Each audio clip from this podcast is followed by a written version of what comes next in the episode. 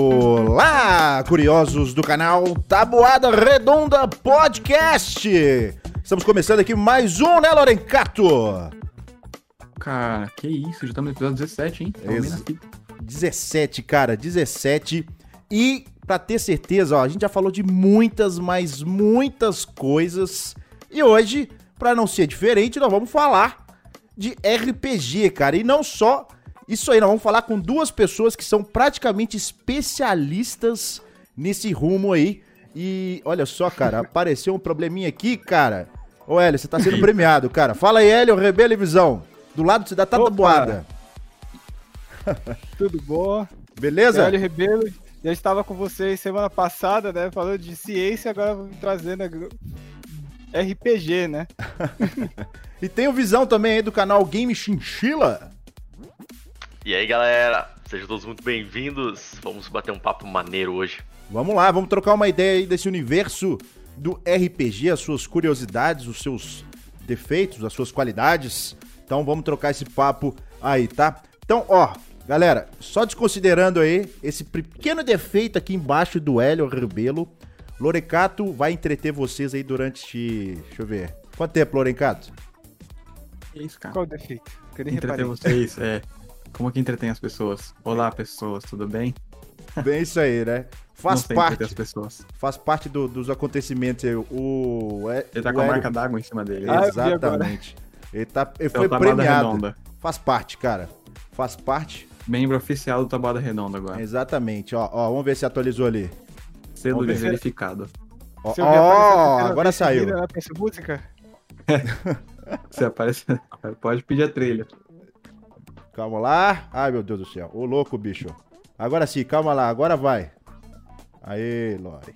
Isso aí, calma. Meu Deus do céu. Pra quem tá ouvindo o podcast, então não deve estar sabendo nada. É porque saiu tudo Esse fora do é ar, né? maluco. né? Mas vamos lá. Agora sim, tudo resolvido. Galera, seguinte, hein? Pra você que tá ouvindo a gente, o Tabuada Redonda Podcast, ou vendo aqui na live, lembre-se que você pode ouvir o nosso podcast no Spotify. Então procura Tabuada Redonda Podcast, só procurar Tabuada Redonda você acha.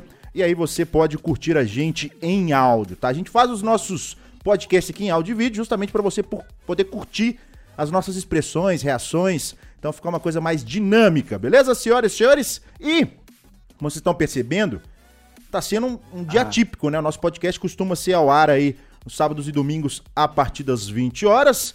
Mas hoje nós estamos aqui ao vivo às 3h38, né? Mas faz parte e a gente tá produzindo esse RPG pra vocês, tá? E se não basta. Esse RPG, esse esse RPG? RPG aí, Caraca. praticamente. Ao vivo aqui, ó. 20 horas de live. Vamos aí. É isso aí. Mas assim, queríamos também, né, Lorencato? Olha só, vocês estão vendo que a gente tá. Ó, Tô no estilo. nós estamos estilo, nerd, né, assim. velho? Só, Só só que o Hélio né? que não tá de óculos, né? Ah, jovens. Pessoas com visão boa. Eu quem disse, eu tenho dente de contato. Caraca, Olha pai, só. Mas assim, Eu fiquei Nossa. com preguiça de colocar as minhas. mas é bom que você, já, você ajuda e faz o papel aqui de um parceiro nosso pra entender. Porque, ó, a Lenscope procurou a gente e quis ser parceiro nosso pra gente poder apresentar um produto deles, que é o- as lentes Digital Comfort. Pra quem não sabe, ó, essas lentes que a gente tá utilizando, e não são lentes com grau, tá? Fica a dica. Mas pode ser com grau também. Aí você me Não pergunta, é boa aqui. Né? Aí você me pergunta, Lorencato, pra que que a gente tá com esses óculos? Pra quê? Por quê? Por, Por quê? Né? Como nós somos produtores É de moda? conteúdo aqui, acho que todo mundo mexe com computador, né? Não só computador, mas celular. Então a gente tá submetido aí às luzes ultra high end azul, é isso aí? Ultra Ryan azul? Ultra é raio luz azul, né, velho? Mas assim, nós estamos sendo incididos pelas luzes azuis que tem uma frequência mais baixa e Danoso para É. o olho. danoso, Danoso para o olho. E essas lentes Digital Comfort é justamente para isso, para filtrar a luz azul e aliviar suas noites de sono, cara. Porque quando as luzes são muito intensas, intensas, né, principalmente essa azul, ela excita bastante seus olhos, então te atrapalha no seu sono. E essas lentes, né, com o uso depois de um tempinho, você vai começar a sentir esses efeitos. E nós já estamos com óculos o quê, ô Lorencato? Já tem uns dois dias, né? O, o meu eu abri ontem. Chegou ontem aqui. Então.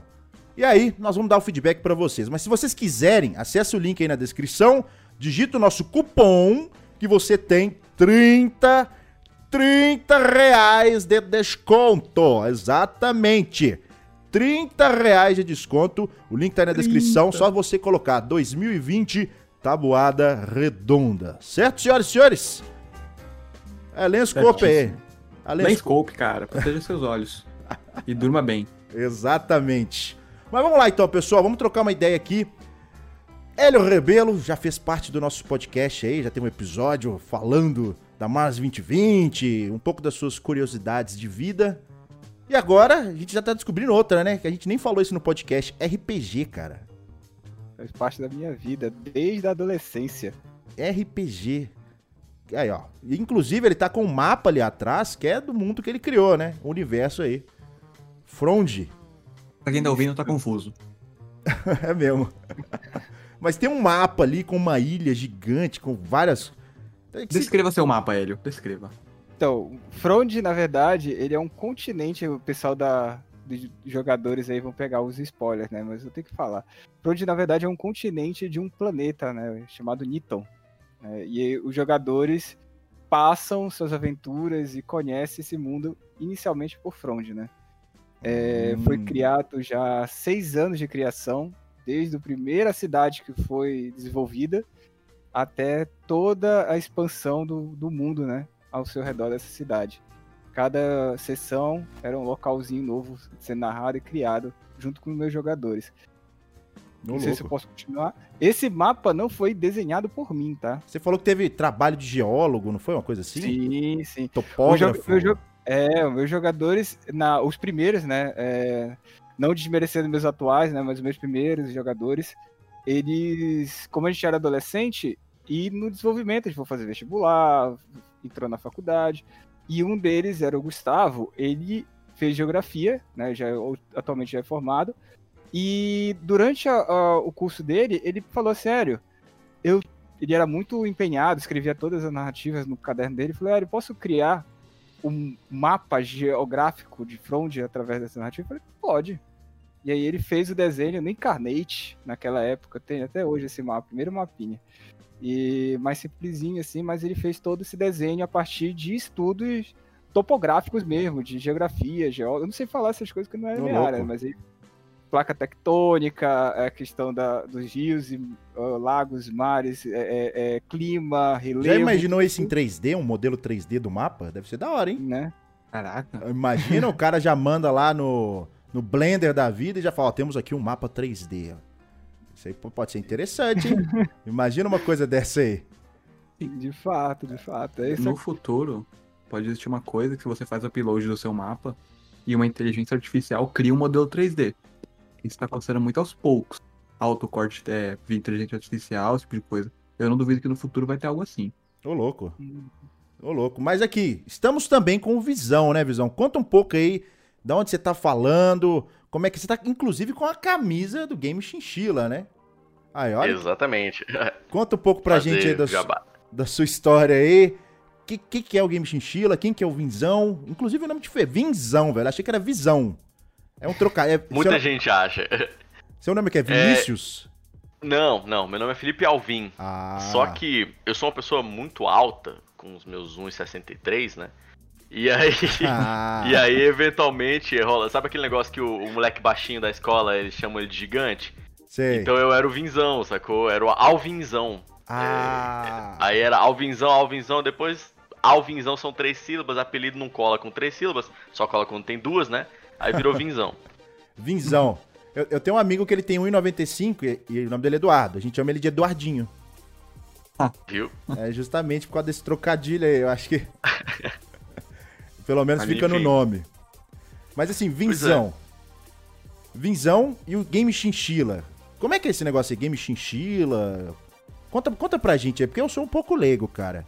O Hélio me apresentou o seu canal, né? A gente conheceu e tu falou, vamos trocar ideia com ele. O que, que é o Game Chinchila aí? Que, qual que é o seu papel dentro do Game Chinchila? Cara, o, o Game Chinchila foi uma iniciativa é, que surgiu. Eu e o. Eu e um amigo meu, um, um, a gente já jogava RPG há muito tempo. uns dois, três anos. A gente tava na mesma campanha. É... E tava, tava muito legal, tava muito bacana. A gente viu Formação Fireball fazendo vídeos de, de dicas de RPG no YouTube. E a gente via já o Critical Role fazendo campanhas de RPG e jogatinas online, né? Mas a gente falava, cara, isso aqui é, é, muito chato, saca? Assim, você ficar vendo o negócio inteiro. Não, o Formação Fireball eu acho incrível, eles, eles, eles não fazem vídeos didáticos. Mas assistir a jogatina inteira eu sentia que não era a linguagem do, do YouTube. E aí a gente surgiu com a ideia de fazer vídeos editados. É, você fazer hum. cortes, tirar os momentos onde você tem que procurar coisa no livro. É, ah, vamos passar de nível. Aí passa o pessoal de nível ali rapidinho. Só que você não precisa ficar assistindo os jogadores passando de nível ou pesquisando magia no livro, entendendo como funcionam essas regras. A parte chata e burocrática do RPG. Fica e mais dinâmico, gente... né? Exato. E tivemos a, a sorte é, de encontrar logo de cara um, um amigo nosso que era formado em audiovisual cinema na UNB. Uau! E ele. A gente foi apresentar o projeto para ele e ele topou de cara. Falou, pô, tô dentro, vamos nessa. E fez toda a diferença. Porque graças a ele, o nosso produto. A gente ia só pegar umas câmeras e filmar a gente jogando e ia dar totalmente errado.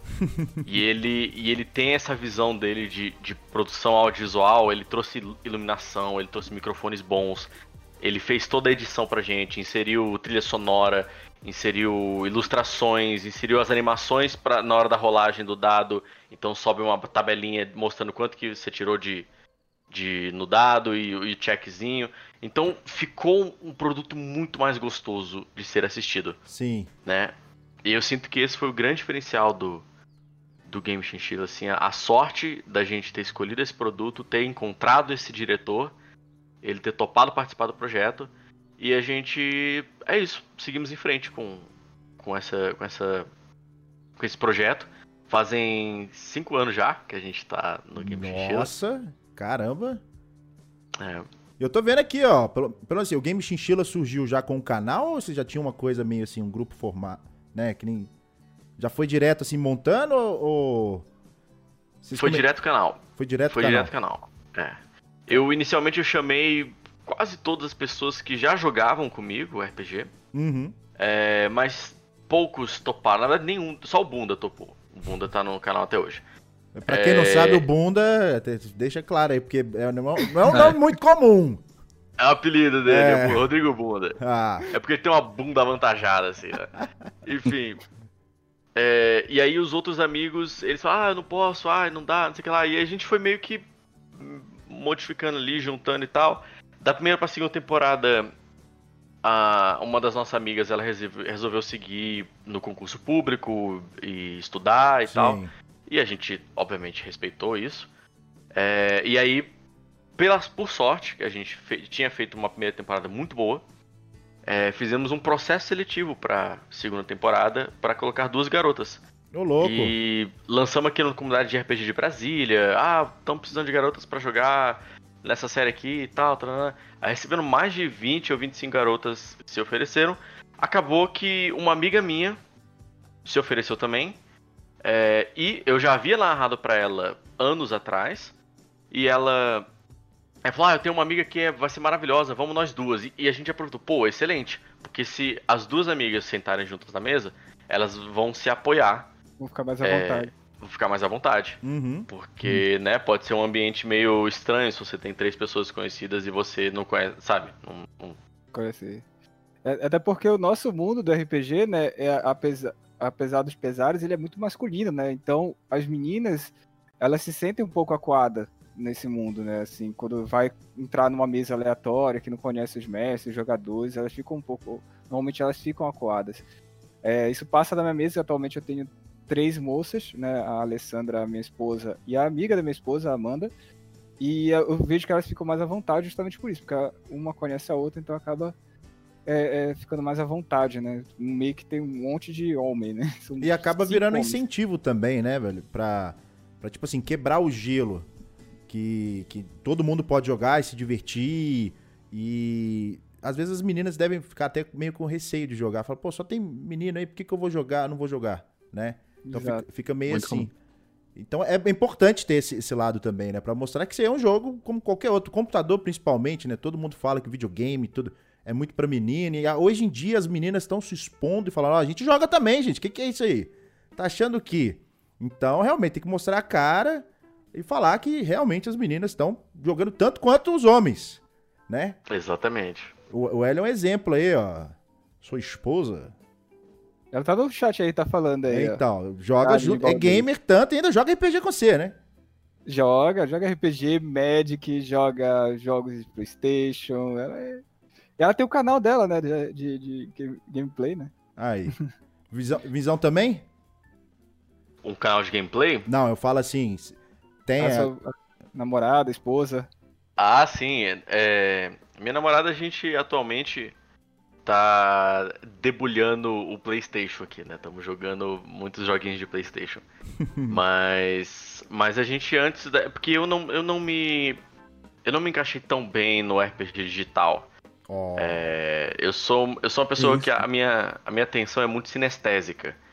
É, por sinestésico, assim, a minha atenção tá mais voltada pro tato, paladar e olfato. Uhum. Então, jogar online é puramente auditivo e visual. Né? Você não tem miniatura, você não tem livro, você não tá rolando dado é, de verdade. É, então eu, eu tô aqui jogando online, daqui a pouco eu, eu olho pro lado, aí eu abro o vídeo no YouTube, aí eu, caraca, eu tô jogando, aí eu volto pra, pra partida. Aí daqui a pouco eu tô aqui já viajando de novo. E aí, para não, não criar um mal-estar com os mestres que narram para mim, eu, eu decidi não esperar a pandemia passar e voltar a jogar no presencial. E aí minha namorada, obviamente, já tá seguindo nessa linha também, porque ela. A gente só jogou uma sessão presencial e aí logo em seguida veio a, a pandemia, mas ela já jogava presencial aqui em Brasília há muito tempo. Caramba. E por incrível que pareça, a gente não se conheceu através do RPG. Que é isso? Totalmente desconexo, depois vocês descobriram. Foi totalmente desconexo. Isso, é, isso é da biologia é, é, é improvável, tá? Ó. oh. Mas assim, é... Como é que foi aí, galera? Ó, conta aí. Eu acho que o Lorencato é o mais perdido da galera aqui. Se, se for é. falar para ele o que, que é RPG, ele vai falar assim: Cyberpunk 2077. Negativo, negativo. é isso que vai primeiro... vir na cabeça dele. Não, não. Meu primeiro RPG foi Tibia, online, né? Foi oh. Tibia. Tibia? Mas... É, Caramba! 2001, acho que foi 2001 que lançou Tibia no Brasil. Acho que foi 90, 2001. É, no Brasil não sei, mas no o Brasil, jogo é de 99. Não, o jogo é mais antigo, mas acho que no Brasil, acho que foi 2001 ou 2000. É, mas eu joguei foi 2010, eu tinha míseros 7 anos de idade e meu irmão me apresentou Tibia. E aí, você jogou muito, viciou? Ah, joguei, joguei todo torto, mas jogava. Eita, nós. Mas assim, ó, só para explicar, às vezes a galera, obviamente, como é um programa que a gente vai falar sobre RPG, é meio que redundante você falar o que, é RPG, mas vamos falar, o que, é RPG, velho? Para mim, eu, eu, RPG no início eu pensava que era aquele exercício, sabe? Eu faço essa analogia aí, sabe? sabe fazer Acho que todo mundo deve fazer esse trocadilho infame aí, não faz não? É também. RPG também é isso. RPG também é Rocket Propeller Gun. Aí. Também. Caramba. Tem muitas siglas RPG aí. Mas assim, o RPG então, é o Role Play. Game. Role Playing Games jogos de interpretação de papéis. Hum. É, basicamente, para explicar como, como surgiu o RPG, de onde ele surgiu o RPG. É, não sei se as pessoas conhecem Wargames. Wargames são jogos de, são xadrez complicados. Então são jogos de estratégia de batalha. Tipo controla... War mesmo, aquele tabuleiro ou não? Muito mais complicado. Muito Caramba. mais complicado. Você, você controla tropas, movimentação de tropas, é o alcance de tiro, não sei o que lá, num campo de batalha. Cada uma tem uma sua especificidade. Exato. Caramba. Às vezes tem um tanque de batalha que ocupa tantas unidades do seu negócio, mas ele é mais forte, mais resistente. Ou então você faz uma estratégia de usar vários soldadinhos pequenininhos e ver qual que vai funcionar. Então, assim, os wargames eles eram muito fortes nos Estados Unidos, assim é, para robistas, até mesmo para estrategistas generais, eles já utilizaram wargames para simular coisas. É, você sempre é, vê, né, meu? Uma maquetezinha assim. Nós vamos invadir Exato. aqui. Aí... exatamente, exatamente. E através do wargame você conseguia simular a batalha sem precisar sacrificar suas tropas, né? Uhum. É... E aí os wargames começaram a virar hobby. Aí surgiram wargames de fantasia medieval, wargames de fantasia futurista, etc, etc. Eventualmente o pessoal falou: e se a gente montasse um, um, um estilo de jogo onde, em vez de você controlar o exército, todas essas tropas, você controla um personagem. E aí você tem que entrar num forte aqui, um, sabe, alguns grupos. Um grupo de cinco pessoas, cinco personagens, tem que se infiltrar nesse forte aqui. Que é impossível, tá cheio de orc, tá cheio de monstro lá. E você tem que entrar no lugar mais escondido possível, sabe? para conseguir fazer a missão. E daí surgiu o RPG, os jogos de. que, que virou um jogo estratégico onde você controla apenas um personagem. Hum. Né? Ele nasceu do, do Wargame. É, com o tempo, novas regras foram sendo feitas para que os atributos do seu personagem fossem maleáveis, você conseguisse modificar ele, co é, construir ele da forma mais legal que você curtisse. E tempos depois também é, surgiu um cenário que foi o marco da interpretação, que foi o Dragonlance. O, antes do Dragonlance, você não interpretava o seu personagem.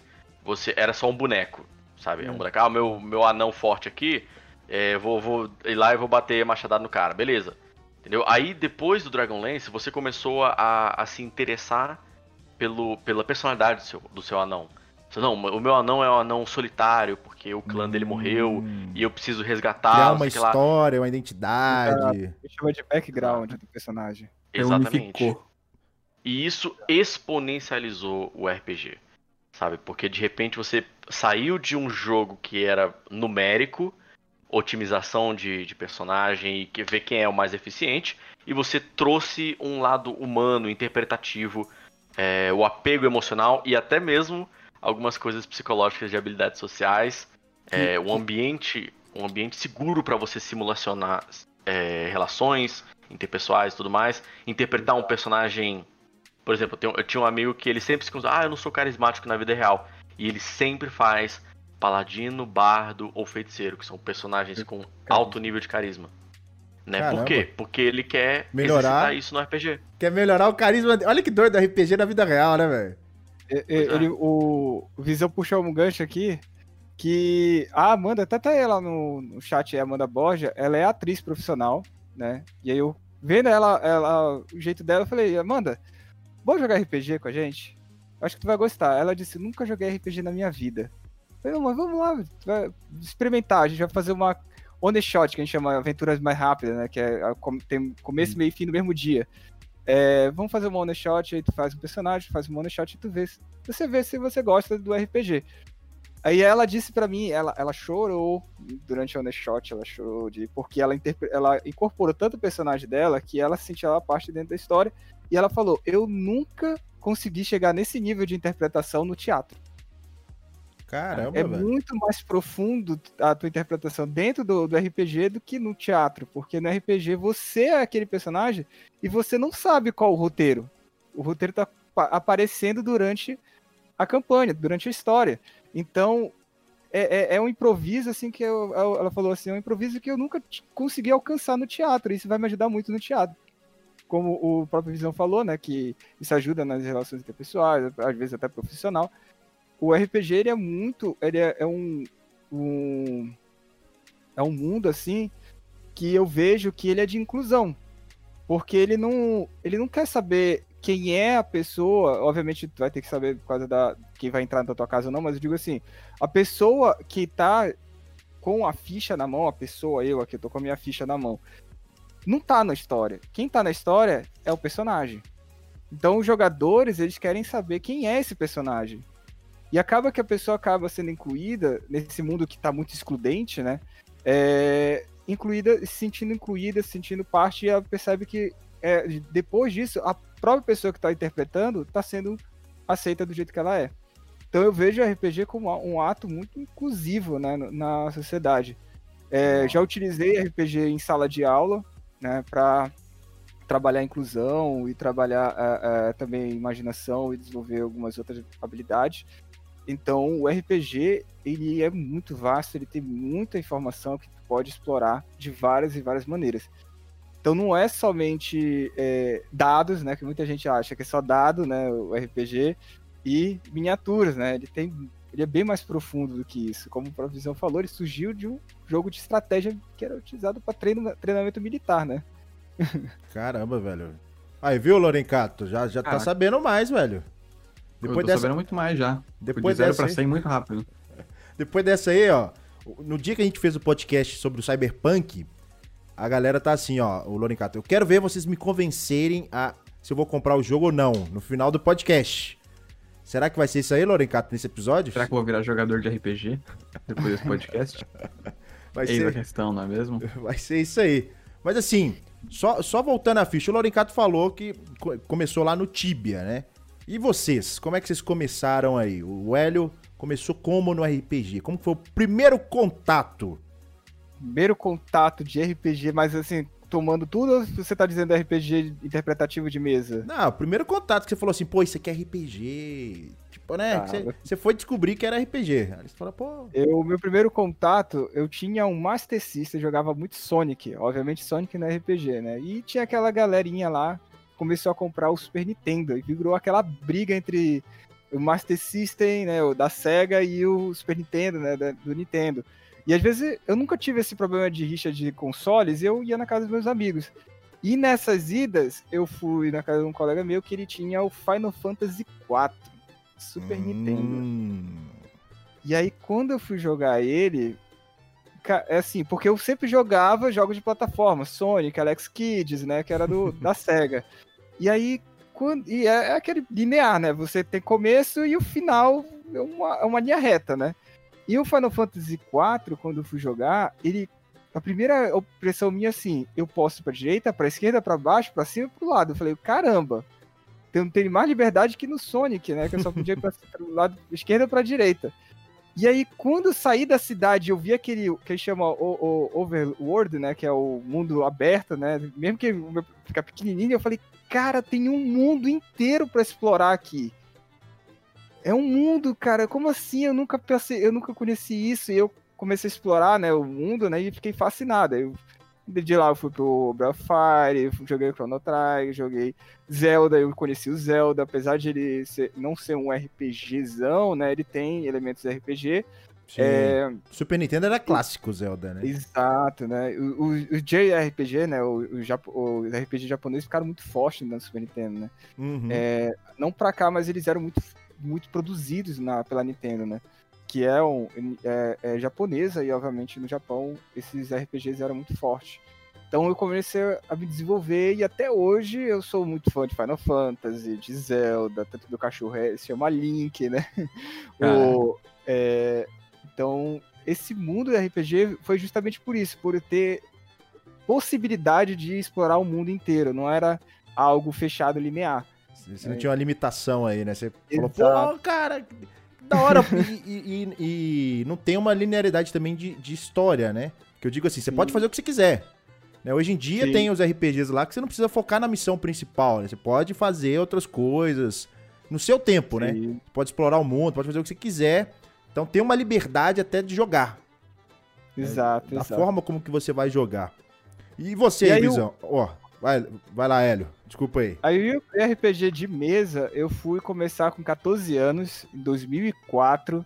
Eu acho que o Visão vai lembrar dessa época por conta do programa do Ratinho, era o, o até o próprio Fantástico botando pesado, né, botando pesado na mídia que o RPG era jogo satânico, que fazia rituais no, no cemitério, que rolava assassinato. É, assassinato. Teve um caso, inclusive, lá em Ouro Preto, velho. Exato, exato. Mas da eles República. só botavam que o RPG era isso.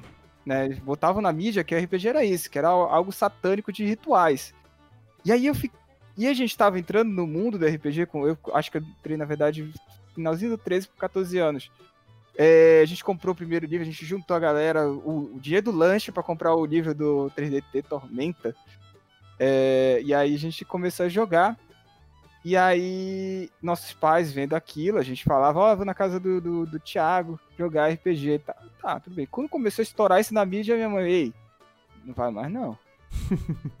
Já era, acabou, casa caiu. Só que Aqui eu é acho a casa que... do senhor. É, virou é, jogo proibido é... agora na nossa. Como eu, acho que a gente foi muito maduro. É. Assim, eu vejo o meu, o meu, grupo foi muito maduro nessa época, que em vez de a gente fazer escondido, a gente convidou nossos pais. Oh.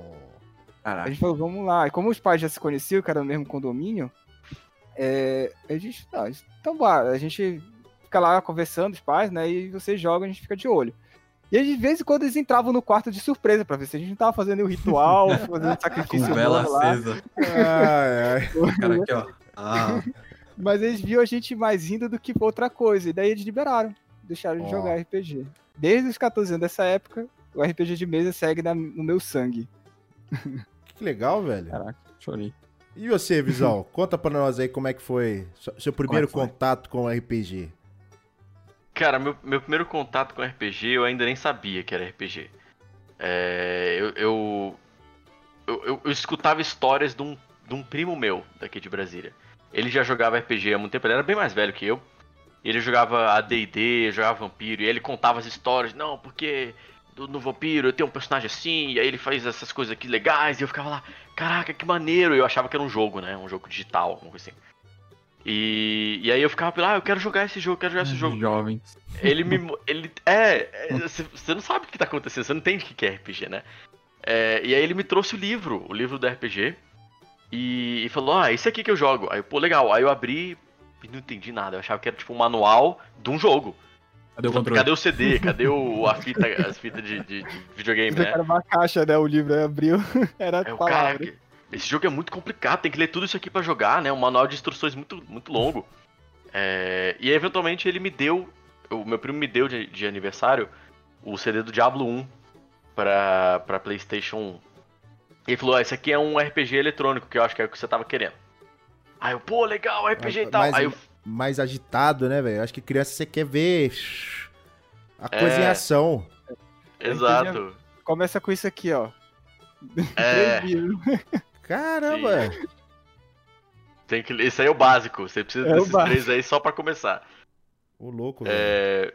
E aí, assim, o cara me deu o jogo, né? O, o, o Diablo 1. Eu comecei a jogar, um jogo muito difícil. Era um garoto, assim, muito, sabe? Não sabia o que tava fazendo ainda. É, mas eu achava muito legal ali que você podia ser um mago, um guerreiro ou uma, uma ladina, né? E aí você entrava na masmorra, ia matando monstros, ia pegando itens, ia ficando mais forte, passava de nível, aprendia magias.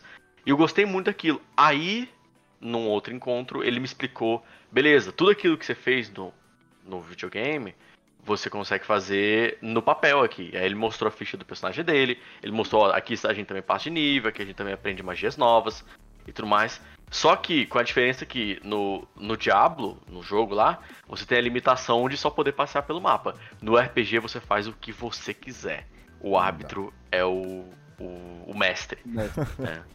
Você... Aí eu falei, como assim o que você quiser? Se quiser entrar na, na, taverna, pular em cima da mesa e dançar em cima da mesa, você pode. No, no videogame você não vai conseguir fazer isso.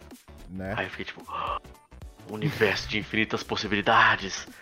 E, e pronto, dali em diante eu tava sempre meio fascinado e buscando encontrar um RPG que, que me satisfizesse.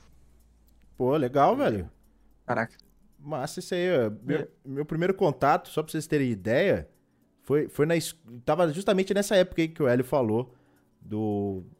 Rolando esquema fantástico, é do capeta, do sei o que, é suicídio, sacrifício e tal. E aí eu tinha essa visão, né? Falei, pô, esse negócio aqui é, é perigoso, é perigoso, né? Então a gente ficava naquela coisa de, de criança, sabe? De desafiar. Falou, duvido que você joga, tá? Aquelas coisas. E aí, na época que eu devia estar o quê? Provavelmente na quinta série, por aí, quinta, sexta série.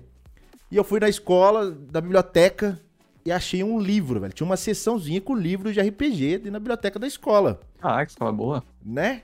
Hum. E aí tinha o quê? Uns 5, 6 livrinhos lá. E aí era aqueles livros que você, tipo assim, você começava a ler, aí se você tomasse uma ação, ele fala, vai pra página 20. Aí você lia. Agora vai pra página 112. Aí volta. Aí não sei o quê. Você ficava trocando de página toda hora, né? Você... Livro aventura. É.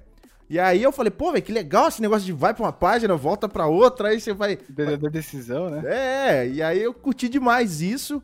Eu comecei a ler e tal, tomar curiosidade. E aí, uma coisa que eu lembro bem é que nessa época tava estourando muito aqueles jogos de. de. de RPG, no sentido assim. Eu lembro que tinha um tal do RPG Maker. RPG Maker 2000, hoje, né? é, mas na época era o RPG. Maker 2000, que você fazia, tipo, jogos estilo... Estilo Final Fantasy Final mesmo. Fantasy, é, que aí você Chrono tava andando... Trigger. Né, você tava andando moitinha assim, aí você começa a batalha, começa aquele lance todo. Aí eu comecei e via meu primo jogar isso aí. Falei, cara, eu quero jogar, quero jogar. E, né, e aquela época o computador tubão, gráficos, uau, high-end. E... Nice graphics. e ele era viciadaço nisso aí, eu ficava olhando e comecei a criar curiosidade. Mas eu não rendi muito, não. Acho que foi só, tipo assim, as experiências mais intensas foi nisso aí. Eu não cheguei a jogar no papel. Já tentei algumas vezes jogar com alguns amigos, né? Mas assim, não consegui jogar tanto. Eu acho, eu acho, pra mim, eu acho um pouco. É, como é que fala? Devagar. Eu acho que eu não tenho muita paciência. Porque realmente é uma história longa, se vivencia. Então, eu acho que eu não tenho muita paciência para jogar. A impressão que eu tenho é que você nunca pegou um, um mestre que tem um ritmo bom. É.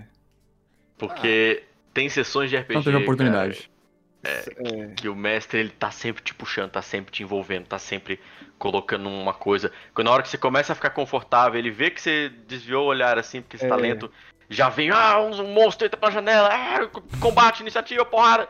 E aí pronto, você já fica elétrico de novo assim e já, já rapidamente volta pra narrativa, sabe? Ó. Oh. Uhum. Ué, eu, eu, Vai lá, Hélio. Eu não gosto muito. É, eu já peguei. Isso é de, de pessoa para pessoa, né? É, eu gosto mais do, da narrativa. Eu prezo mais pela narrativa. Eu tento puxar meus jogadores para vivenciar a narrativa do personagem dele no meu mundo. E é isso que ele falou. Às vezes parece que tá diminuindo, aí eu começo. Aí cria um, um plot twist, eles ficam, caramba, não acredito nisso, não sei o quê. Então não era fulano, era fulano, eles ficam, meu Deus, a gente foi enganado o tempo todo. E aí já puxa de volta pra narrativa, porque assim, eu jogo MMO, né, é, e não, não tô dizendo que é errado, até porque o livro de D&D, ele recomenda de 5 a 7 combates por sessão, né, mas o, aquele MMORPG que eu digo assim, MMORPG é tu sai da cidade, acha bicho, mata bicho, dá dois passos mais bicho, mata bicho, dá dois passos, mata bicho, anda... E, e, o D&D, né, o livro do mestre, ele recomenda, né, 5 a 7 combates, mas eu não gosto desse combate um atrás do outro. Eu gosto de ter pelo menos um, no máximo dois combates numa sessão, e o resto ser história, narrativa, os jogadores fazendo suas decisões, que é o, o, o que eu vejo que me, é, me aproximou do Vinzão, é isso, porque eu vejo na, nas sessões dele pelo YouTube que ele é bem narrativo, ele tem combate, mas ele, ele preza a narração, preza o, o, a história dele, que eu acho bem legal. Foi isso que me aproximou do Vinzão, né, nessa, uh, nas minhas buscas de RPG pelo mundo aí. Ó, e aí chamamos ele, né, você chamou principalmente. Oh, inspirações. Né, e tá aqui agora trocando Caraca. um papo com a gente aí, contando um pouco desse universo do RPG, né. Mas assim, Visão, conta pra gente, né? O Hélio também. Como é que é o, o os primeiros RPGs que vocês já, né, vocês falaram que entraram em contato e tal. E como que vocês quiseram fazer isso de uma maneira diferente, né? Por exemplo, o Hélio tem, criou um RPG próprio, né? O, o RPG não, a história própria, né? Melhor dizendo. O sistema é o D&D. É. E aí, como, como que surgiu isso aí, né? O começo. Você fala, pô, agora eu quero fazer um negócio diferente, né? Como é que funciona? Conta lá, como é que funciona o RPG? Você junta, junta uma galera, é isso que eu tô querendo saber. Você junta uma galera e fala, vamos jogar, você monta a ficha. Conta um pouquinho aí, só pra galera se situar. Pelo menos a maioria aí deve não conhecer o RPG. Então nós estamos aqui papo sobre RPG para isso. Mas como é que funciona? Cara, eu, eu vejo o RPG, o RPG como um hobby como outro qualquer. Se você joga board games, sabe, você se reúne com seus amigos para jogar board games, você jogaria RPG numa boa. Se você joga baralho, já, já sentou uma vez na sua vida para jogar truco, buraco, alguma coisa, uhum. você jogaria RPG numa boa. Se você já jogou xadrez, etc, né? War, jogo da vida, banco imobiliário. É, a diferença é que o RPG ele é mais livre, ele tem continuidade, ele. Eu gosto de, de, de falar, existe um conceito chamado flow, que é. Não podcast. Mihaly né? Csikszentmihalyi. É, por favor, não, não podcast. Não é o podcast. Oh.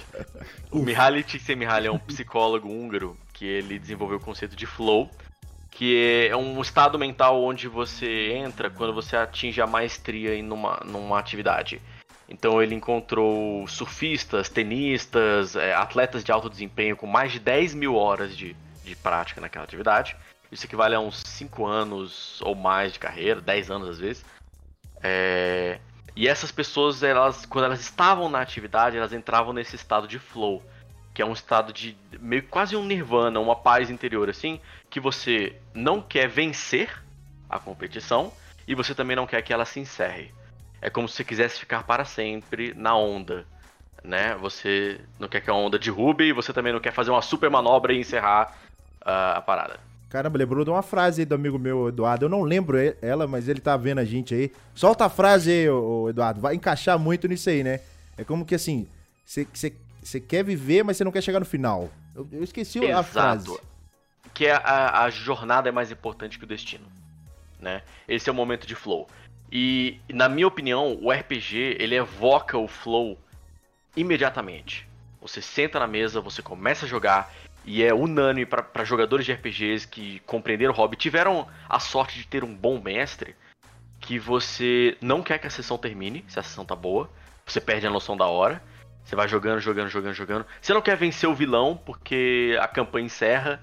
Entendeu? Se, se, às vezes as campanhas, aventuras que tem fim, você termina ela, você fica, ai, pô, era tão bom jogar. E aí, invariavelmente, as pessoas falam, não, vamos continuar daqui. Surge um outro vilão, sacou? Surge o, o Freeza, e depois do Freeza vem o Cell, sacou? É. Sempre tem um pior para você continuar sempre no flow, para você continuar no progresso da sua, da sua aventura, continuar contando histórias.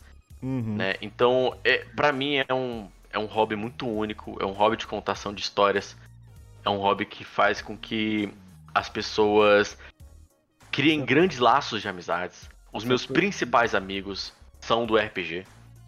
Então, é isso. Eu, só, eu acho que é um dos jogos mais incríveis do mundo. e Hélio, como é que é? é eu, eu me encontrei muito na, na fala do Visão, para falar bem a verdade. Eu acho que eu só vou incluir um, um algo a mais, assim, além, é, que faz parte do Flow, né? É, que é um hobby, né? Que te traz uma paz interior. Né? Tu fa faz tu esquecer do teu mundo, do teu, eu digo mundo assim, dos teus problemas, a, tuas aflições no mundo real, porque tu tem os problemas e as aflições que tu quer resolver dentro desse mundo fictício. E às vezes você tá lá tão, tão preso a esse mundo nesse, naquele momento que você se sente melhor. Porque você esqueceu, ah, eu tenho boleto para pagar e tal, eu não paguei, eu tenho não sei o que. Você entra nesse mundo, não, nesse mundo, o meu problema é enfrentar o boss final, encontrar quem é o boss final. E ele começa a trama e vai esquecendo do mundo e vai se sentindo melhor, né? É, vai Imersão, né? Estado de, é, estado de nirvana, como o, o o Visão falou. Então, o RPG, para mim, ele é um hobby também, né? É, e, e, a gente joga aqui cada 15 dias aqui, aqui na minha cidade, presencialmente também. É, e é muito, assim, legal. A gente faz uma, é, a gente faz praticamente uma confraternização. Todos os nossos encontros é uma confraternização. No final tem pizza, tem alguma coisa para comer. A gente, a gente começa a debater, cara, aconteceu isso na aventura, não sei o que e tal. É muito. É, Vivencia fica, mesmo, né? Intenso. É, fica muito bom, se sente bem melhor depois do, do, do de uma sessão né, de RPG. E pelo menos assim, eu me sinto dessa forma, acredito que os meus jogadores se sintam também, porque já estamos junto a esses atuais, no meu grupo atual, dois anos e meio já juntos. Caramba! É, é, e não tem prazo para terminar. Estou pedindo aí alguma coisa nova. Mas assim, é... do RPG no geral, Lorencato, você sabe, você não tem ideia, você, ou você tem ideia do que é um RPG? Vamos lá, o Lorencato é a pessoa mais leiga nesse o... ponto. Sou o burro pra, pra perguntar as coisas. Então vamos lá. Se você fosse começar a jogar RPG hoje, o que, que você acha que você precisaria? Dados. Dados? Pessoas. Pessoas, o que mais? Assim, de pessoas também que, que se compromissam a participar, né? Não adianta só, ah, vamos hoje aqui, daqui pra nunca mais. Mas, Maneiro pra você. Mas o que, que você acha? Continua lá, o que, que, que mais? O que, que você acha que vai rolar? O pessoal vai sentar na mesa assim e vai. Cara, eu joguei. Ó, eu joguei RPG. Tipo assim, de mesa, uma vez na minha vida. Ó, oh, então não você já jogou. Certo. Não deu certo porque todo mundo era leigo e nós falou, hum, que tal parar? é. Ninguém queria ler o negócio. Eu tentava ler, só ficava, mano, tem muita coisa aqui. E os caras queriam jogar, já, vamos jogar, vamos jogar. Falei, mano, tem 80 páginas pra ler, você quer que eu leia tudo agora, fi? Como é que faz aqui? Nós estamos no tutorial ainda, né? É, eu tô tentando ler aqui, os caras, vamos, vamos, vamos. Aí os caras montou a mesa assim, eu, lê o bagulho aqui. Ah, não quero ler, você me explica. Mano, como assim? Vamos ler todo mundo aqui. E aí não deu certo e ficou pra daqui pra nunca mais. Ó. Oh. Mas assim, vamos lá. O, o Hélio e o Vinzão vai contando com a gente aí. O que, que você precisa então para começar um RPG? Você juntar sua galera, chutar um grupo aí. Quantas pessoas? Duas? Uma? Só dá pra, dá pra você jogar RPG sozinho? Dá, tem livros Dá. Que, que fazem isso. Esse livro que você citou de, de ir pra página é um RPG que tu joga sozinho. Tu joga sozinho. Ah, uhum. mas ah, então. Tá aí, livro. Então, mais de uma pessoa, você já precisa ter. Dá pra jogar dois livros? Sei lá, os livros interagindo, sei lá. Não, porque assim, a gente tem. Atualmente, vamos falar um pouco do DD, né? É, os livros base são os três, né? É o livro do mestre, que é hum. do quem vai narrar, né? Tem as dicas e tudo mais, é, itens. É, tá em inglês é... aí? Master Guide? Não, esse, é em português. Essa que é a que... versão da Galápagos em português. O que, que é isso aí, D&D? A, a, licenciadora Wizard, ela, ela exige que o nome Dungeons and Dragons não aqui seja em inglês em todas as, as todas as, as, línguas. Ah. Aí o livro Dragões do e masmorras. Jogador, que o mestre também tem que ler, mas é, ele é mais pro jogador. Uhum. E o livro dos monstros, né? Que já te traz um, uns exemplos de monstros aí. São os três hum. livros base de jogar Dungeons and Dragons, né? O D&D. É, o Lorencato falou, tem que ler, tem que ler. Muito, não é pouco não. Tem que ler muito RPG. Eu tô até passando, o pessoal da minha mesa tá aí assistindo. Tô passando pro bem da mesa por preguiça de alguns jogadores que não quer ler sobre seu personagem. Né? e aí acaba se enrolando lá nas horas das ações, né? Mas tem que ler muito, principalmente o mestre, né, o visual, acho que vai concordar comigo, tem que ler muito, porque tem que buscar referência, tem que buscar, buscar inspirações, tem que ver série. Que... Isso tudo te ajuda na hora de desenvolver o RPG. Uhum. E, a, a, ter o grupo, né? Um grupo, como o Glorificado falou, compromissado. Porque não é legal você iniciar um RPG, uma aventura, aí que não, não termina, não é one shot, né? Que a gente chama de que é a aventura de um dia só. Mas é uma, uma campanha, né? Que são vários dias. Aí você começa Aí no dia seguinte, o cara, ah, não, eu vou sair com a minha namorada, não vou, não. Aí eu vou, meu cachorro tá tossindo pelo aqui, não vou, não. E aí, tu, aí esse jogador fica de fora, depois, no outra semana, outro falta, e tu fica assim, poxa, como é que vai desenvolver a aventura? Né? Porque eles são protagonistas da aventura, né? Os jogadores. Uhum. Compromissar, né? Imagina, o cara falou, ah, não posso. Aí, como é que você coloca na história? Ele não pôde ir porque pegou gripe. Exato dentro da história, né? O cara tá, ficou, ficou lá. Perdeu XP também. Você pode penalizar o cara? Você perdeu XP. Sim, a gente faz isso. Eu faço isso, né? Penaliza a, aquela sessão que você teve XP, ele não vai ganhar. Pra servir de incentivo. Mas assim, o que, que, seria esse D&D aí? Você, você começa, ó, o D&D é um manual praticamente, então, né? Pode se O D&D é o RPG mais famoso do mundo, né? Em vários lugares, se você falar RPG, você tá falando D&D. Inclusive nas grandes hum. mídias, as pessoas que não, não entendem tanto de RPG, elas, elas referem, ah, você joga RPG? Ela tá perguntando se você joga D&D. Essa é, é, o básico, né? Então, por exemplo, é, ele é o, o principal é, responsável por expandir o hobby. Ele, a quinta edição, que foi essa que o Hélio mostrou para nós aí, ela sozinha é, vendeu mais do que todos os livros de RPGs do mundo juntos, inclusive as versões anteriores de D&D. Caramba! Ela sozinha cara tá bem na fita. Então, que assim, pelo, se você juntar todos os livros de RPG do mundo, 55% ali tá é, D&D quinta edição. Né? Então é, é, óbvio que os outros sistemas vão ser menos conhecidos. É, mas voltando um pouco na, no o que é necessário para você começar a jogar RPG, hoje em dia eu arrisco a dizer que só vontade. Se você quiser jogar com seus amigos, basta você se reunir e jogar. Você não precisa jogar D&D, tem dezenas de sistemas gratuitos na internet. É, tem dezenas de sistemas que não usam dado. É, eu escrevi um sistema na Game Jam que usa baralho. Que é, isso? Baralho de cartas normal que você tem em casa. Uhum. É, amigo meu do RPG Notícias, Leandro do Pug, fez um sistema chamado Deu Merda, que você joga com pedra, papel e tesoura. é, e assim, isso vai dos mais interpretativos e menos simulacionistas, menos de regra, né? Quanto você puder imaginar. Tem sistema que nem ficha tem. Que você simplesmente fala, eu vou ser um guerreiro, o cara fala, você é um mago, eu vou ser um arqueiro, e, você, e alguém vai narrar uma história, entendeu? Tem sistemas que nem tem um mestre, que todo mundo fica revezando quem é que tá narrando a história naquele momento. Que isso? E tem tudo isso, e tem, e tem o GURPS, né? Que é o sistema mais complexo. Como é que é o nome? GURPS? GURPS. É... O GURPS Lite ele é excelente, ele não é tão complexo. Aí tem o GURPS. GURPS cascudo, que ele é extremamente simulacionista. Se você quiser calcular balística de arma, sabe? É, resistência do ar para poder dar um tiro no cara. Caramba! às vezes 8 é horas num combate. Sabe? O GURPS é o RPG, acho que atualmente mais complexo, né? Assim, que tem GURPS para tudo, né? Tem nível pra tudo de GURPS, né? De... É porque ele, é, ele é. A sigla é justamente essa: Generic Universal Role Playing System. É um é... sistema de roleplay genérico. Você pode jogar pirata, medieval, é, futurista, moderno, super-herói. Você joga o que você quiser no GURPS. Ele tem regras que vão te auxiliar nessa, nessa jornada. Caramba, velho. Então, né?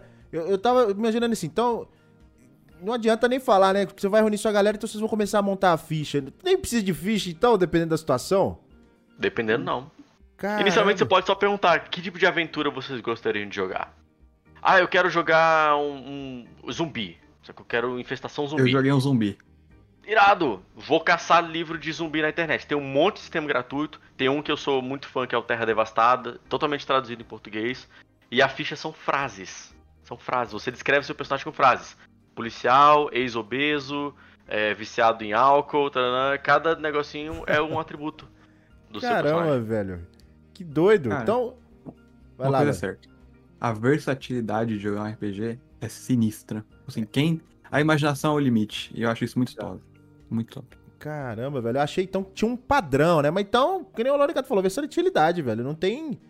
Não tem, não tem o que, né? Você pode vivenciar qualquer coisa, sei lá. Qualquer coisa pode virar uma história de RPG, né? Sim. Exato. Até seu dia a dia. É isso que eu ia falar. Você vai fazer comida, joga o dado aí se o fogão acendeu, sei lá. Você cortou, a, você cortou certinho a carne ou você cortou seu dedo? Caiu um em um. O gás vazou e explodiu. Caramba, o... será, será, que tem gente, né, velho? Vou jogar dado aqui, vamos ver se eu vou beber água agora ou não. Se der mais seis, eu bebo. Se não, tá na hora de almoçar. Aí engasga, morre afogado na cozinha. Caramba, velho. Nesse nível, então. Tem um sistema chamado Paranoia que rolam exatamente essas coisas. Que, só que o negócio é, você morre o tempo todo. Você tem vários clones que ficam renascendo depois que você morre. E aí é tipo isso, você falou alguma coisa contra o governo, vem o policial, trrr, te metralha e você renasce no teu quarto. Droga! Esse eu não conhecia. Que loucura, velho. Mas assim, conta lá, ó. Eu, eu, o Hélio já tá meio que na ponta da língua.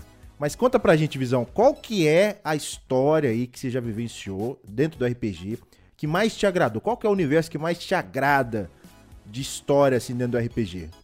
Zumbi, medieval, que nem estava contando aí, futuro, cyberpunk. Qual que é o lance? Em termos de, de universo, para mim, o mais legal que tem é o universo do Shadowrun, que é um universo cyberpunk. Hum. É, mas eu, infelizmente, acho o sistema do Shadowrun oh, é horrível. Ele é, é, é, tão simulacionista quanto o GUPS. Você tem é, expansão de granadas. É um sistema que usa raiz quadrada. Na, em algumas fórmulas, sacou? Caramba. Em algumas fórmulas usa raiz quadrada. Aí eu falei, não, eu tô de boa. Eu acho o cenário lindo, acho a história maravilhosa. São grandes corporações que compraram o mundo. Então, como se em vez de existir Estados Unidos, existe Coca-Cola. Ela comprou a América do Norte inteira, saca? Que doido. Do outro lado, a BMW comprou a Europa e assim por diante. E aí elas agora, como não existe mais nações e governos, você tem essa guerra de informação e você é um Shadowrunner, um cara que corre pelas sombras e rouba informações dessas grandes empresas, dessas mega corporações. Né? Você tem que entrar lá no, no mainframe do cara, arrancar um pedaço e levar pro comprador para vender. Que isso, então, é muito legal. Cyberpunk é legal, ainda mais agora que tá em alta, né? Em alta. Bota alta nisso. Loren, Lorencato é um deles aí que tá empolgadaço ah. com o jogo. Não mais, né? É. É, tá numa fama meio ruim no momento, mas vai melhorar. muita vai gente melhorar. falando muito mal do jogo, né? Eu faço parte dos que falam mal. Ó. Já. Eu, eu, eu, assim, já não gosto muito desse cyberpunk, né? Eu não, não, curto muito cyberpunk, o, o universo cyberpunk. É... Eu, eu acho que não sei, é, assim, me agrado mais aquela história da, da princesa e o dragão, uh, da aventura medieval mesmo, da fantasia medieval. É, Forgotten Realm, né, o, o mundo do D&D foi o que mais marcou minha vida, né, é, é, e meus amigos também, que parte dele foi inspiração pro meu mundo também, né, a gente usa até os deuses de Forgotten Realm, né, minha história, É, e eu acho esse mundo, assim, fantasia medieval, bem mais atrativo para mim, né? Porque eu sempre imaginei desde pequeno sendo um cavaleiro e vou salvar uma vila inteira ou, ou, uma princesa, matando um dragão ou um troll e tudo mais. Aí esse mundo já me atrai mais do que o cyberpunk, tiro e bomba e raiz quadrada. raiz quadrada. Multiplica aí por 2,75. Aí, babá. Bom, isso aqui. Você tira a média agora. agora. Nossa senhora. Deve ser uma coisa de doido assim, eu, eu vou pra faculdade, tô assim. Fazer engenharia. Exato. Eu tô jogando Cyberpunk. Conta, eu tô jogando Cyberpunk agora, eu tô curtindo a história, velho. Eu tô achando assim, a história bem, bem interessante, né? É, eu digo que, que, é, que é, eu nunca, nunca fui muito jogar jogos de RPG. O máximo que eu já joguei foi aqueles MMO. Classicão. Então, assim, eu nem lembro. Jogou um Tibia? Não, Tibia eu joguei um ah. pouquinho. Joguei um pouquinho. Ragnarok. Ah, tá. pelo menos. É, Ragnarok não. Mas te, teve uma é. fase boa aí dos MMOs, né? Não sei como é que tá Sim. hoje. World of Warcraft. Warcraft hoje, hoje, hoje o Warcraft tá em alta. Acabou de é, sair a expansão. É, os mais jogados é World of Warcraft, Final Fantasy XIV e o Elder Scrolls Online, né? São os três na oh. ponta de da frente, né? E tem mais um monte, tem aqueles de, nave... de browser pra você jogar, tem... Cara, tem muita coisa desses online da vida. Mas assim, eu, eu confesso que eu tenho mais contato com o online.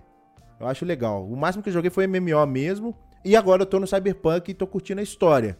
Né? Mais a história do que propriamente combate tudo, porque você vai ficando curioso, né, para saber o desfecho disso aí. E... Legal você comentar isso, porque a CD Projekt Red, que é a empresa por trás do Witcher 3 e do, do Cyberpunk, ela se propôs a mudar o gênero dos action RPGs que rolavam no mundo. Né? O, o boom que rolou um tempo atrás do Skyrim, que é um, um Elder Scrolls, todo mundo fala, ah, esse aqui é RPG, esse aqui é RPG. Ele tem ali os ganchos das histórias, não sei o que lá, mas ele ainda é muito focado em você construir o seu personagem, você ter a build e tal. A SD Projekt Red pegou o Witcher 3 e ela trouxe história, ela trouxe, hum. sabe, contos e, e aventuras é, cativantes, assim, sabe, roteiros muito bonitos e muito é, emocionantes. E eu tenho certeza que o, o Cyberpunk 2077 vai ter todo esse capricho também. É, uhum. Admito que eu ainda não joguei, eu tô esperando dar uma baixada no preço. E. e também esse, esse monte de bugs, né? Exato. Espera é, uns meses, seis meses assim que vai resolver os bugs, ainda vai cair o valor. Aí tu É. é. E, o, o, pessoal ainda fala que existe a possibilidade, né? O, o, deles colocarem o jogo multiplayer, né? Uhum. Então ainda. Eu escutei isso também. Então ainda vai virar uma coisa tipo assim. Vai ser um, um roleplay dentro do roleplay. Olha que viagem. Porque é. no GTA a galera faz isso. Sim. Sim. E foi o que deu um fôlego pro GTA, que é um jogo de 2015. Aí. Né? Depois 2013, que o GTA virou. Cara. GTA. É, 2013, verdade. É um Depois que o GTA virou GTA RP, roleplay, as pessoas começaram a interpretar os papéis dos personagens deles dentro do GTA, GTA tá sempre em alta na, na Twitch. Sabe? GTA V. É. Isso aí, isso é verdade. A galera, eu já me, mesmo entrei em alguns servidores para testar, né? Como é. Então aí você tem que trabalhar, ganhar dinheiro e tal. Aí tem gente que vira traficante, tem gente que vira policial, tem gente que vira qualquer coisa. Eu acho que dentro do Cyberpunk também vai rolar umas coisas assim. Provável. É.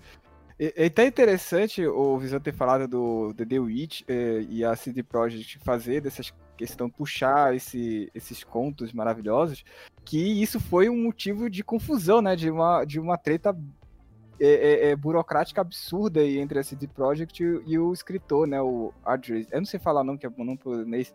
Acho que é Andre, Andresd, alguma coisa assim. Eu não sei falar o nome dele. E Andrei, que, alguma coisa. É, é o, o, escritor, ele vendeu, né, os direitos do, do pra CD Projekt fazer o jogo do The Witcher, né, em cima, em baseado nos seus livros, né, e ele vendeu muito barato porque ele não tinha expectativa. Confiança, é, não tinha confiança é. na história dele. É, é, é, e aí, quando a CD Projekt estourou né, com o jogo e vendeu milhões e milhões de cópias, aí o cara foi querer botar a CD Projekt na justiça para pegar mais dinheiro e deu um quebra-pau hum. entre os dois aí. Ô, Até porque a, a, Netflix tem, tá envolvida nesse ponto também que teve que pagar por parte para CD Projekt e o cara não queria aceitar. E foi uma confusão isso aí. Caramba. É. Virou, virou até filme, filme, assim, né? Virou série, né? Virou série. Virou Sim. série. Eu não vi. E a série tá só começando, hein? Eu não vi. E o cara, e o cara não, não, acreditava na própria história. Isso que é assim, meio estranho, né? E quando ele viu na mão dos outros estourando, ele. Aí... Falou, não, agora eu quero dinheiro. Agora faz sentido. Mas assim, conta, conta uma aventura de vocês aí então. Vai. O, o, o Hélio tem o mapa de Frond aí, que eu acho que é a aventura que ele tá mais ativo. Conta como é que funciona, o que que é, dá uma, dá uma pincelada aí pra galera entender. Tá. É, Frond, ele surgiu é, de uma confusão na minha mesa, né? Como eu falei, eu comecei na minha adolescência, acho que eu tinha uns 18, 19 anos. E o pessoal já estava começando a pegar bolsa de estágio, pegar, começar a trabalhar. E aí começava a ter dinheiro e com, os jogadores compravam os livros, né? Porque não são só aqueles três, tem outros livros de aventura, na qual o mestre narrava. Ele, ah, vou narrar Forgotten Realm. Aí compra, a galera comprava, que tinha grana, comprava Forgotten Realm e lia. Daí lá tem os tesouros, tem toda a descrição da aventura, né? Então, ele, o jogador já tinha noção do que fazer. Mesmo com o mestre tendo o controle da aventura, ele já tinha uma uma coisinha ou outra de assim que ele, opa, vou fazer assim porque daqui eu vou poder pegar esse tesouro ali. E, e fingia que não sabia de nada, né, pro mestre. Aí o mestre ia lá e ficava chateado que, poxa, vocês estão pegando já a história, estão sabendo da história, estão estão influenciando na história, vocês não estão sendo parte de pilantragem. É, estão usando hack aí. e aí eles começaram, o mestre falou assim, não vou mais narrar para vocês. Não vou, não quero, porque tá chato. E aí o pessoal, aí eu falei, eu vou narrar. Eu nunca hum. tinha narrado na vida, só era jogador. Eu vou narrar. Aí o mestre, não, mas não adianta, os caras vão ler, tu, tu, pode até pegar o livro e narrar, mas os caras vão ler e vai estragar a, a, a imersão. Eu falei, não, só vocês lerem em mente. Aí, como assim? Eu vou narrar daqui. Criar oh. uma história daqui e a gente vai começar a jogar. Aí ele, ah, então tá. Começou. A gente começou com uma cidade, Inéria. Cidade, não sei se dá pra ver. Bem aqui no centro. É, aí não, não dá pra ver. É, lá no centro da, do, do, continente, eu comecei com ela, daí foi criando o mundo, não físico, porque eu não tinha um mapa, eu fui criando nas narrativas em volta, em torno, e fui aumentando o mundo até o que ele é hoje. Uhum. Então, Frond, ele surgiu para quebrar isso que a gente chama de metagame, né, na, na, na linguagem RPGista, que o, o jogador tenta pegar situações que ele não sabe do, do o personagem dele não sabe, mas ele sabe puxar para o jogo para ganhar vantagem, né? É, para quebrar esses metagames e, e crescer. Frond, ele é tem esse nome não é por acaso, vem da palavra frond mesmo em português com e no final, só muda isso, que é um ramo. Então Frond, o meu mundo, ele é um ramo da Yggdrasil, um planeta recém-nascido da Yggdrasil, né? Um, um, como fosse Midgard, né? Então existe Frond, que agora é um, um raminho recente de, da Yggdrasil. E os jogadores estão inclusos nesse mundo e num conflito entre deuses pelo controle de Frond.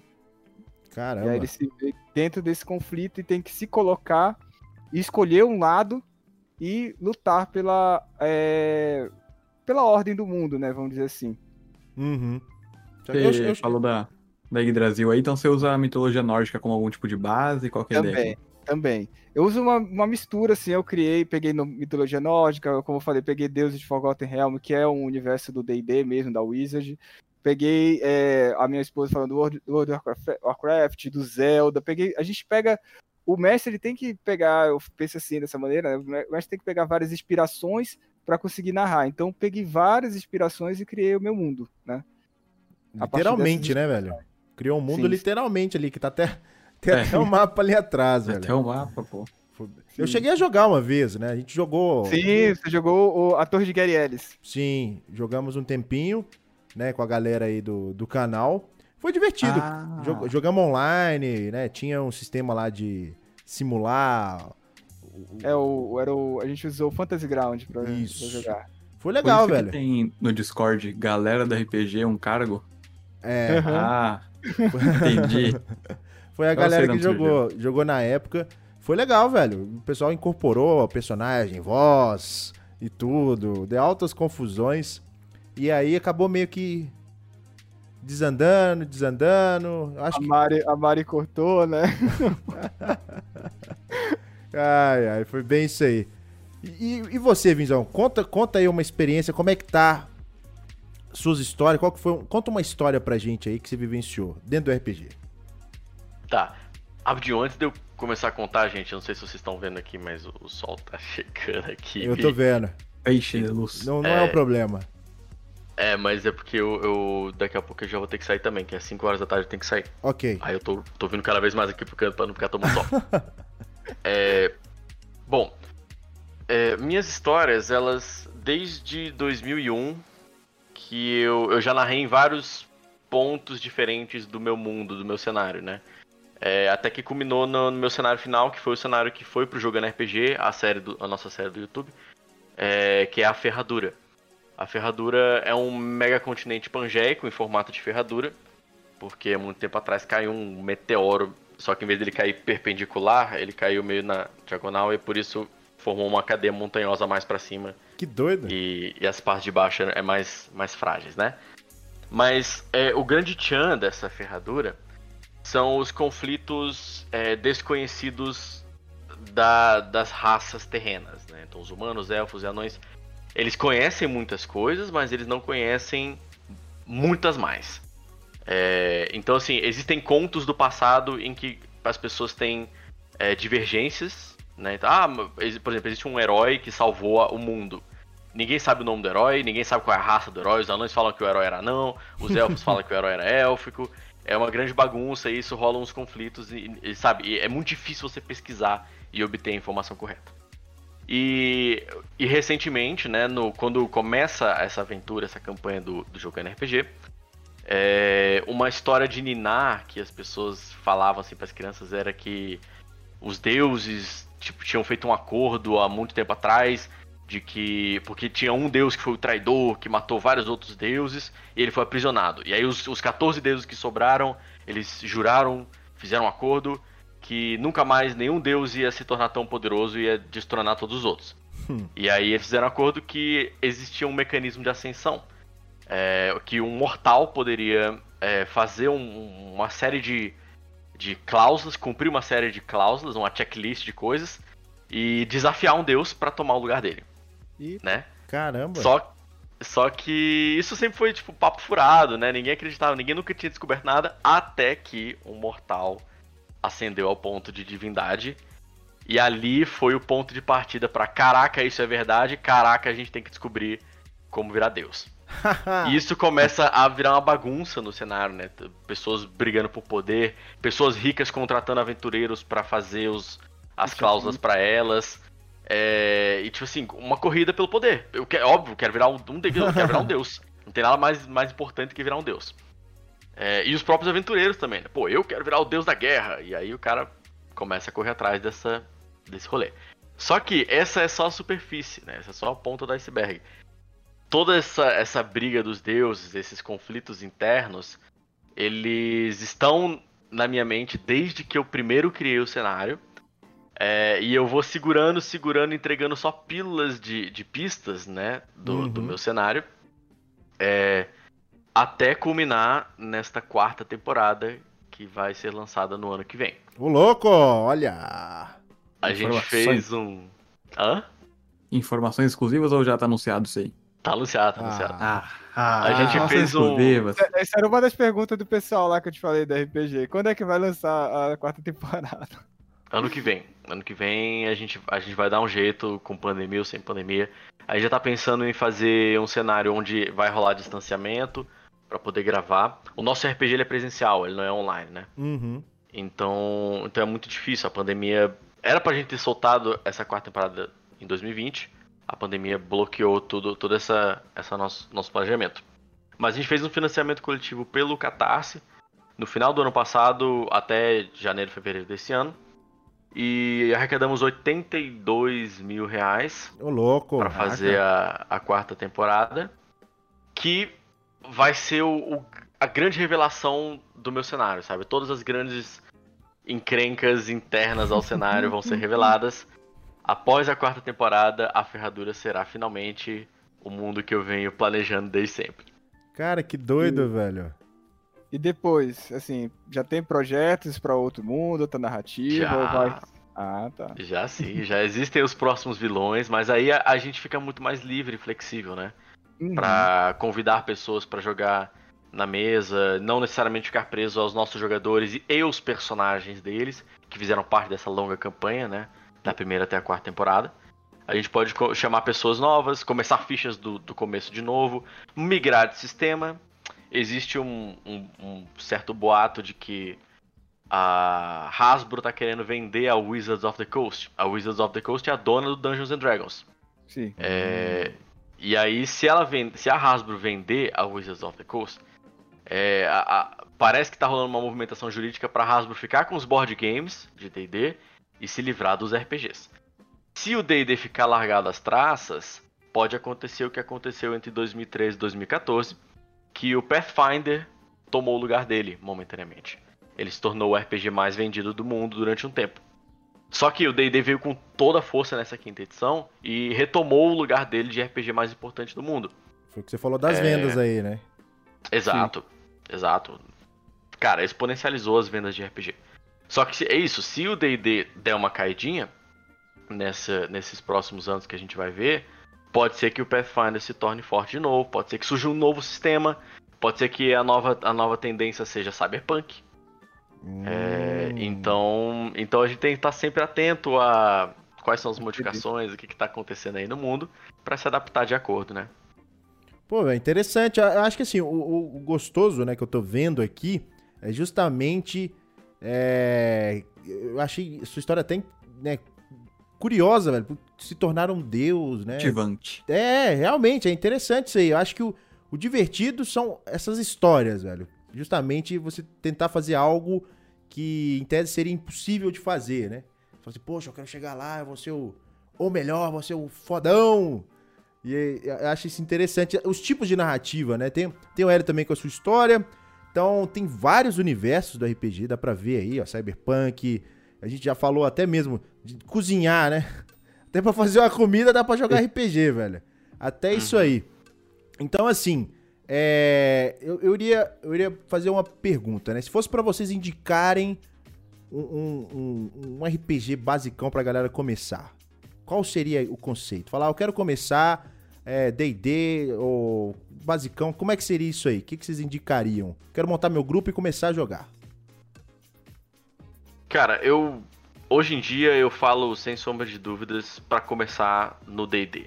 O D&D quinta edição ele está muito fácil de você entender. As regras estão é, limpas, é, fáceis, elegantes.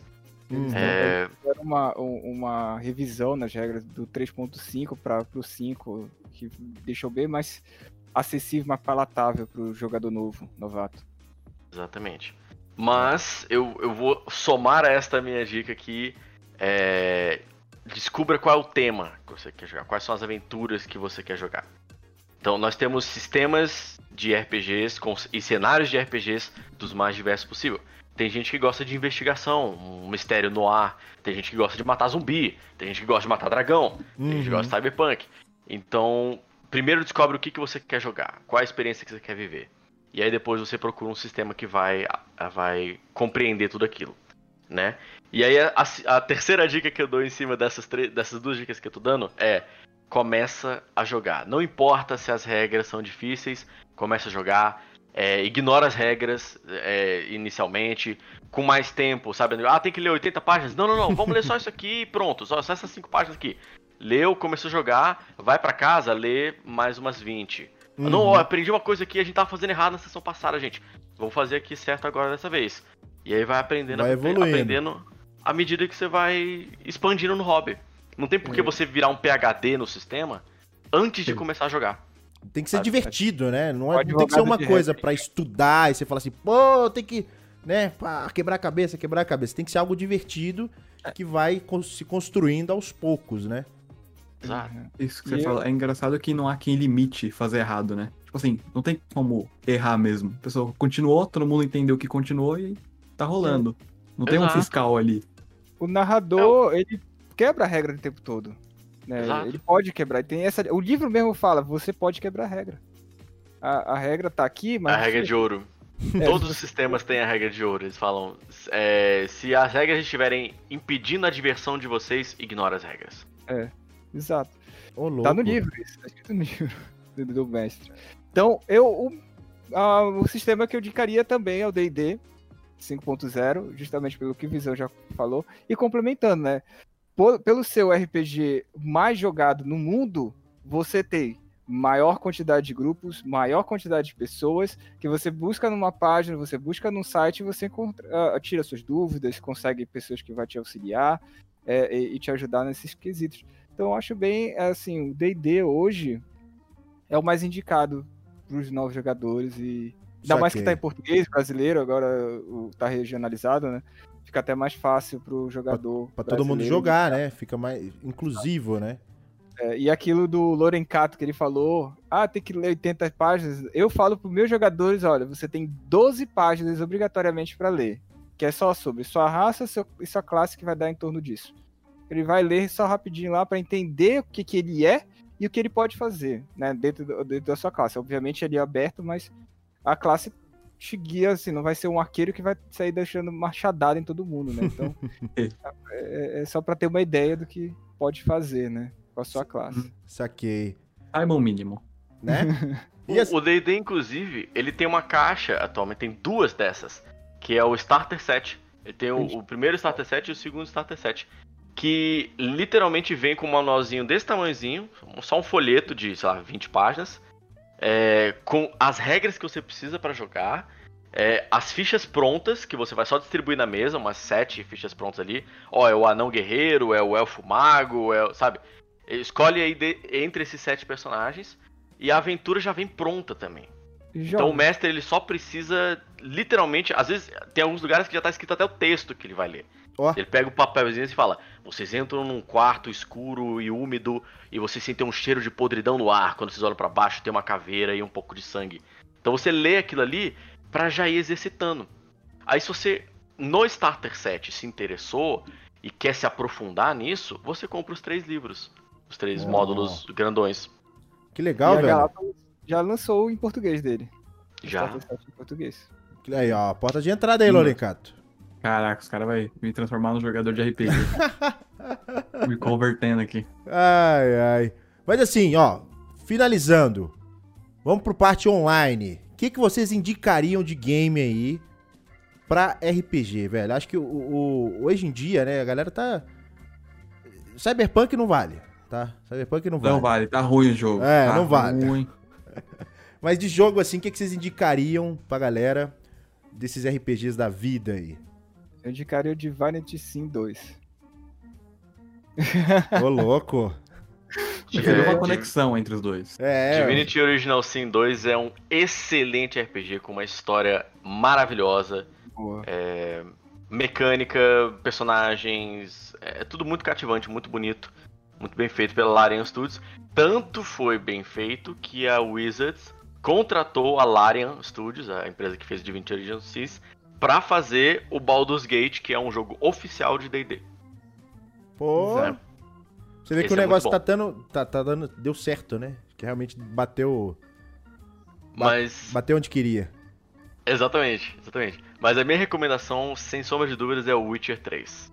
Oh, o Witcher 3 ele é um passo um pouquinho menos RPG do que um, um Divinity, mas ele é a porta de entrada para quem já tá vindo dos jogos de ação, de hack and slash, tipo God of War, Skyrim, outros jogos que você só sai matando monstro, né? Ele tem interpretação, ele tem escolhas difíceis, decisões importantes. Que influenciam. É, que influenciam no jogo. E isso é um dos pontos pivotais do RPG, é, é o personagem influenciar na história. A história ser sempre ser diferente, assim, né? Em partes. Sim. Se você toma uma decisão errada ou certa, isso aí vai impactar no resultado e quando você vê, já mudou toda a narrativa, né? Poderia acontecer. mas o, o, que é legal no The Witcher 3 é que não, não tem exatamente uma resposta certa ou errada. Só tem a influência uhum. da tua resposta. O seu personagem, inclusive, é meio cinzento. Ele faz algumas coisas que são consideradas heróicas e bondosas, e outras que nem tanto. É um anti-herói. Eu, eu, é. tive, eu tive uma primeira experiência assim, foi jogando Fable. Quando eu joguei Fable, achei muito legal porque você podia ser o bonzinho ou você podia ser o cara mal. E realmente isso impactava na sua aparência. Então uhum. eu falava, cara, que doido, se você fazia o bem. Eu curti muito essa ideia e acho que foi assim, um dos jogos que eu joguei que eu gostei demais, que eu cheguei a zerar. Né? Dos uhum. poucos jogos que eu, eu não costumo gerar muitos jogos, eu só jogo no início e depois eu abandono.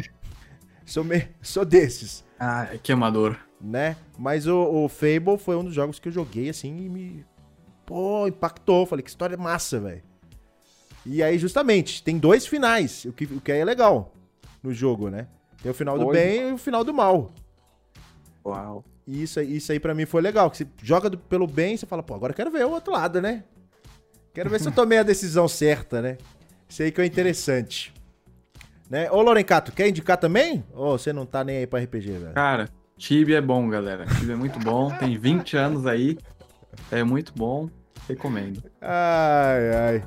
Mas então, ó, Visão, nós sabemos que você tá com horário. Queria agradecer muito a sua presença, né? É, por ter aceitado o nosso convite aí. E esperamos obrigado que tenha... por ter me convidado. É, obrigado por ter me convidado. Esse aí é o clássico. Clássica frase, obrigado por ter me convidado, hein? Obrigado por ter me convidado, gente.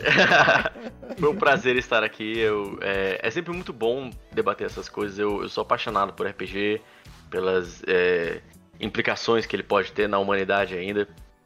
Eu fiquei de falar isso, gente. Desculpa, eu vou tomar mais um, um minutinho de vocês. Ó, oh, Mas isso, isso é uma coisa que eu fiquei fascinado esse ano. É, estudo, estudos neurológicos comprovaram que a mente humana não consegue distinguir experiência vivida de experiência assistida. Então eles botaram, por exemplo, é, um grupo de monges que meditam e um grupo de pessoas normais para assistir filmes meio traumáticos com sangue, violência e tal.